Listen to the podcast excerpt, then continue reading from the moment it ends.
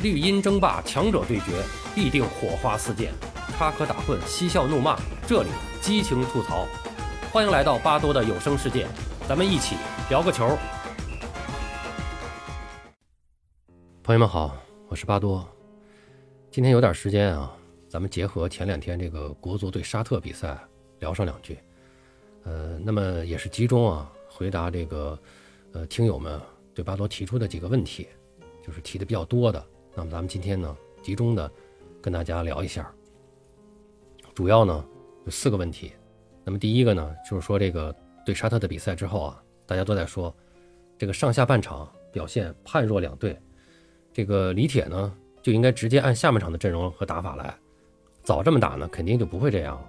那么关于这个问题呢，这个是第一个啊。那么第二个呢，就是关于李铁该不该下课，以及这个规划使用的一个问题。第三个呢，就是说为什么我们的国脚啊，在比赛中啊，就感觉发挥的不如联赛中，没有打出联赛中能表现出来的东西。那么第四个问题就是国足出线还有希望吗？咱们先说第一个问题啊，上半场李铁主打防守，五后卫加双后腰，呃，但是呢，这个场面上可以说还是基本上算是全面被动，并且呢丢掉了两个进球。那么下半场呢，连续的两次换人，换上了四个攻击手。其中三个规划，这场面啊有所缓解。开场呢就扳回了一球，而且是规划球员打进的。那么最终下半场呢是打进了两个进球，对手呢打进一个。所以很多人评论说啊，认为这个下半场啊是我们二比一沙特，这打法是成功的。上半场是零比二，那么呢就应该是完全失败的，就应该完全就按照下半场这个打法来打。那么事实真的是这样吗？咱们先说个往事啊，讲个小故事。二零一九年底。有一天啊，我和几个朋友小聚，这个北京国安队的名宿南方男指导当时也在场。那么当时呢是国足刚刚打完亚洲杯，在这个淘汰赛中啊，国足是零比三负于伊朗，导致里皮呢第一次辞职。那我就跟男指导聊，我说您看这场比赛啊，真的有点可惜，要不是我们的三个中后卫啊，一人一个失误送对手三个球，对手也没获得什么别的机会。后来男指就跟我说，这个大概意思啊，我复述一下大概意思。他的意思呢，就是说，呃，也不能这么说。首先说为什么失误，还是人家逼得紧，抢得厉害，我们的技术不过硬，被逼得慌了，技术变形了，那肯定失误，这就是实力水平上有差距。那这样的事儿呢，连续出现三次，说明是差距比较大。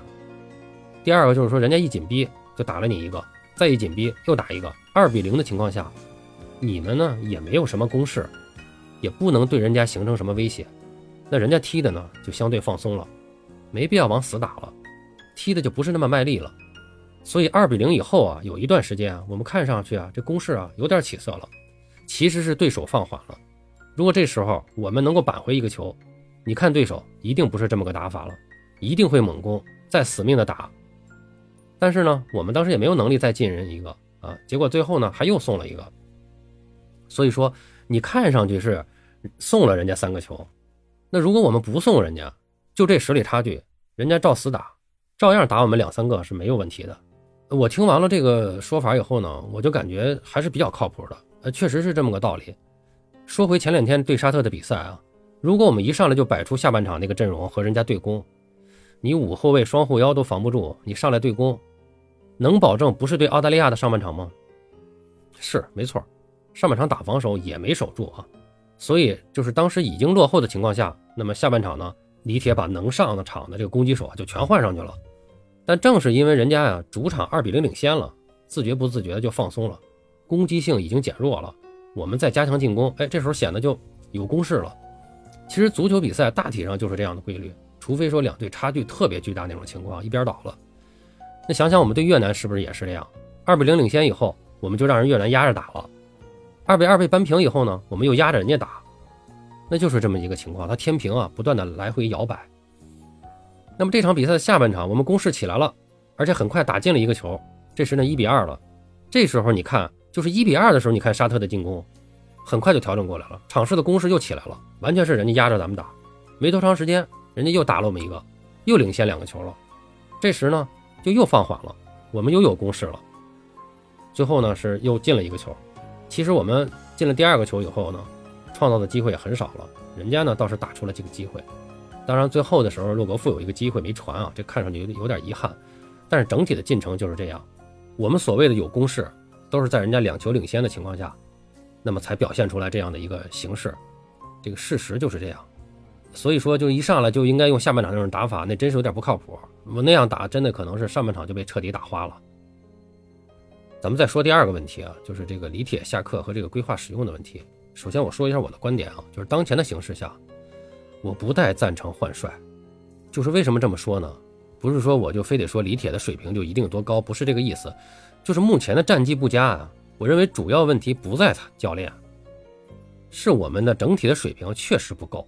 就是你输掉的三场比赛都是实力比我们高出一大截的球队，而第一场呢，我们出现了明显的这个判断失误以后，第二场在战术上就迅速的进行了一个调整，应该说收到了效果，说明这个调整的能力李铁是有的。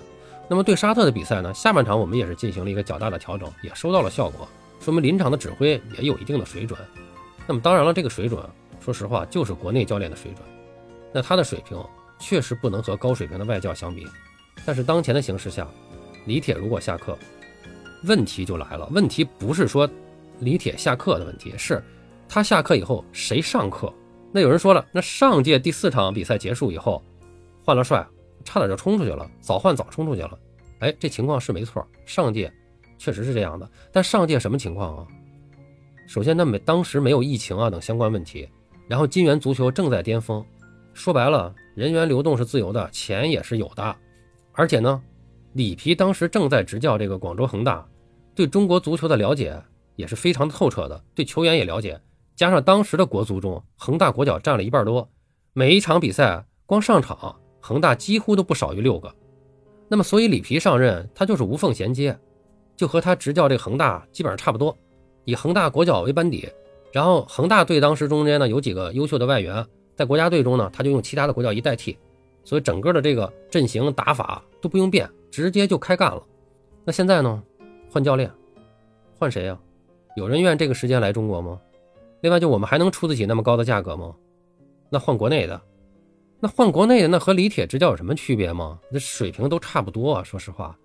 而且我觉得呢，就是李铁还是在努力的在进行了调整。呃，他对球员也是比较了解的，还是为了能够打好比赛。在努力的调整，而且呢，还是敢于担当的，包括对规划的使用，大家说了好几场了，他完全可以。那我就像大家说的似的，直接把规划都派上场，往前场一堆，打一两场试试，那很可能也是打的稀里哗啦，到时候就甩锅呗。那么以前我们有这样的教练呀，你你球迷说怎么用人我就怎么用啊，他没有，说明他还是有担当的，顶着压力，根据队员的这个实际情况来，希望尽力的调配好。所有的队员。再说了，三个规划前锋全上场，那吴磊呢？打替补，那球迷不更得骂了吗？再说了，三个三十多岁的规划能打得了全场吗？啊，三个规划都上，吴磊也上，我们弄四个前锋，后边四个后卫，中间弄一个吴曦，再弄一个什么郝俊敏，我们四二四阵型啊，这不现实啊，这个。你怎么可能说的全派上场呢？所以我觉得可能李铁现在的使用方法，才让他们有了这样说得过去的表现。但最后呢，说实话，大家都骂李铁，我觉得也不太公平。那么这几个规划到底什么水平，只有李铁最清楚。状态怎么样？我觉得很多人也应该能够能够判断出来。你包括这个进球的洛国富那一脚落叶球，是能看出来以前的功底来，但有没有点运气成分？当然，你说别人是不是谁？怎么就没有这个运气？是，洛国富真要有那么强的能力，为什么打到中甲去了？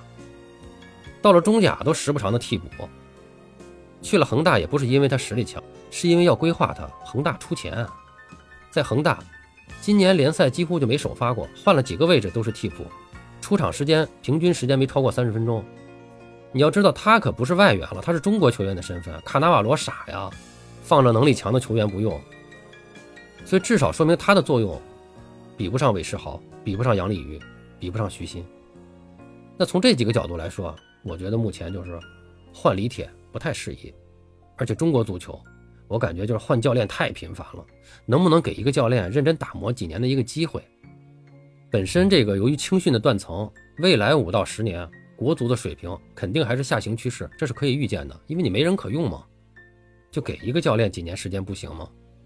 输球就换教练，那谁能带国足？国足的水平就决定了，他经常会输球，因为国足是弱队嘛。那美国乒乓球队老输球，人家也没老换教练。关于李铁的问题，咱就说这么多啊，希望能够给李铁更多的宽容和时间。第三个问题呢，咱们说说这个国脚在国家队表现上看上去不如俱乐部表现好的这么一个感觉啊。就这个呢，我只能说国脚们啊，不是发挥不出水平。是十二强赛的水平，对手的实力要远远超过于这个中超联赛的。那你在中超里边感觉打得不错，到了十二强赛的时候遇到了强我们很多的对手，那你的发挥肯定就受限制了，看上去就发挥不好了。那就像二零零一年那批国脚，打十强赛打得那么好，怎么一到世界杯上就不行了呢？那你的对手也不一样了呀，巴西人家是当届的冠军，土耳其当届季军，你可不就表现不好了吗？啊，还有一个要说的，这个确实是，就是我们有些球员呀，在国内联赛养成的毛病，带到了国际赛场上，就是这种我们国内联赛的这个质量不高啊，使这个队员们就形成了一些坏毛病，或者说这个，呃，这个这个综合素质不够。你比如说池中国，你一个防守型后腰，现在是国家队中唯一的一个正牌防守型后腰，这几场下来，大家是千呼万唤，你终于获得了出场的机会。你在国安队打比赛的时候，就总是粘球，这回粘到十二强赛上来了，结果呢让人给断了，直接打了一个配合，一脚射门就进了，这都是臭毛病。还有严俊凌，你在国内上岗踢，你是强队，你就窝在门里不出来，也不和后卫呼应，不参与体系防守，就在门线上扑球，可以。你到了国际赛场上，我们是弱队，你就全场站在门线上窝着，合适吗？就不能活动范围大一点吗？不能和后卫响应一下吗？现代足球发展都到什么程度了？守门员已经成为防守体系中的一员了，我们还停留在上个世纪的打法上。看看这届比赛，到目前为止，基本上对手射门打在门框内的球都进了。说到这儿，我又想起一个问题了，就是我们现在的打法或者说踢法真的是很落后，怎么看都像是上世纪的踢法。唯一让人眼前一亮的，就是昨天上半场的张玉宁，和第一场对澳大利亚下半场的这个。韦世豪，他们在场上敢于做动作，拼命的向前，踢法确实有点欧洲化，可能和他们这个青年时期到成年这个阶段一直在欧洲踢球有关系。我们不要瞧不起欧洲那些小球会，人家那些战术体系、对抗的激烈程度、训练的科学合理，绝对比国内联赛水平高。真心的希望能有更多的孩子真正的走出国去学习锻炼。包括刚才说的这个张玉宁和韦世豪这两位，也希望他们能有机会再次走出去，就趁着年轻啊，多出去学习学习，锻炼锻炼。呃，说了三个问题了啊，最后呢，咱们再说一下这个，呃，关于国足出线的问题。啊，这个说最后一个问题前，我先喘口气休息一下啊，喝口水。然后呢，也顺便呀插个小广告哈，这个咱们这个节目啊，是由这个满腹才气、自有底气的。满腹才气花果气泡水赞助播出的，这个巴多现在呢，一般录音啊或者直播的时候呢，就备一瓶在边上，润润嗓子、解解渴呢也非常好。呃，这个饮料呢是采用天然的这个赤藓糖醇，呃，完全呢不参与糖代谢，是真正的一个零糖零卡路里的这个健康饮品，比较适合大家在聚会时候啊，包括兄弟们踢球的这个间歇的时候啊补充饮用，哎，都比较好。呃，巴多这个节目啊，一直是一个免费节目。一直也是尽心尽力的为大家输出观点内容，这次呢也是难得呢得到了这么一个赞助支持，也请各位听友啊，在这个有需求的情况下，支持一下巴多。呃，去这个如果有需要的话，大家可以去这个淘宝搜索这个满腹财气，或者这个同源康官方旗舰店下单即可。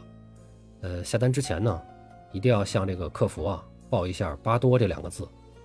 哎联系一下客服，报一下这个“巴多”这两个字，那么客服呢就会给咱们一个十二元的优惠券的链接，点击领取后呢，咱们再进行购买。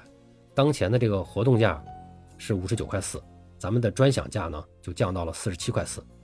这个活动呢是到十月三十一日结束啊。呃，巴多在这儿呢先感谢大家了，我也会把这个购买的路径的文字啊放到这个节目的评论中做一下置顶，有需要的朋友可以去查看一下。咱们说回正题啊，就是继续说说这个国足还有没有出现的希望。这个要分两个角度来说。就是一个是实际希望，一个是理论希望。实际希望，其实从十二强赛没开打时候，呃，包括巴多在内啊，很多人都说过，十二强赛就是国足的世界杯，说出现的希望就非常的小。现在就更是了，实际出现的希望越来越小了，可以说无限接近于零了。那么再说理论希望，那理论上那肯定是还有啊，因为后面还有六场比赛呢，对吧？六战全胜，你肯定能出现啊。当然了，这就是理论，那实际上是不可能的。啊，实际上出现也不需要六战全胜啊，就是大家还记得上届吧？就是前四场我们是一平三负积一分，现在前四场我们是三分，比上届还要强呢。另外，即使这个里皮上任以后，第一场也是打了一个平局，也就是说上届比赛我们前五场比赛只拿到了两分。为什么说这个呢？就是因为上届比赛啊打到最后，如果不是对叙利亚的比赛最后时刻被意外扳平，我们是能够力压韩国。以小组第二的身份出现的，直接出现。那这么看，从理论上说是完全有希望的。但是我个人啊，仍然是不太看好，就是因为这届比赛还真的不能跟上届比赛完全类别。为什么这么说呢？因为上届比赛，我们虽然开始拿分低，但是其他球队啊，他们之间的比赛平局特别多，平局多就导致了这个大家的积分都不高，就是最终的出现的分数也很低。韩国队以小组第二直接出现，只拿到了十五分。小组第三打附加赛的这分就更低了。但是本届比赛到现在，一场平局都没有。沙特队四场四连胜，已经拿到十二分了。澳大利亚也是九分了。所以最后出现的分数可能会比较高，留给我们追赶的这个机会就更少了，也更难了。那么唯一的可能性呢，就是在前面强队啊相互绞杀的这个情况下，我们在对越南和阿曼的比赛中。全部拿下，后面还有对越南和阿曼还有三场比赛，我们全部拿下。然后呢，在与前三名的球队中啊，跟前三名球队我们各有一场比赛，还那么拼下一场，那我们就有可能拿到小组第三，获得一个附加赛的资格。但是话说回来了，越南我们已经看了比赛，跟他打了，基本上我们略强于越南。阿曼呢？阿曼有那么弱吗？我估计阿曼应该是比越南要强。还是那句话，国足面前无弱队，弱队之中有国足啊。所以巴多判断，很有可能，因为马上十一月份有两场比赛，很有可能国足出现的希望保持不到二零二二年，可能在今年，我们就要开始备战美加墨世界杯了。所以大家啊，要有这个心理准备啊。好了，今天就说这么多吧，巴多聊个球，咱们下期再见。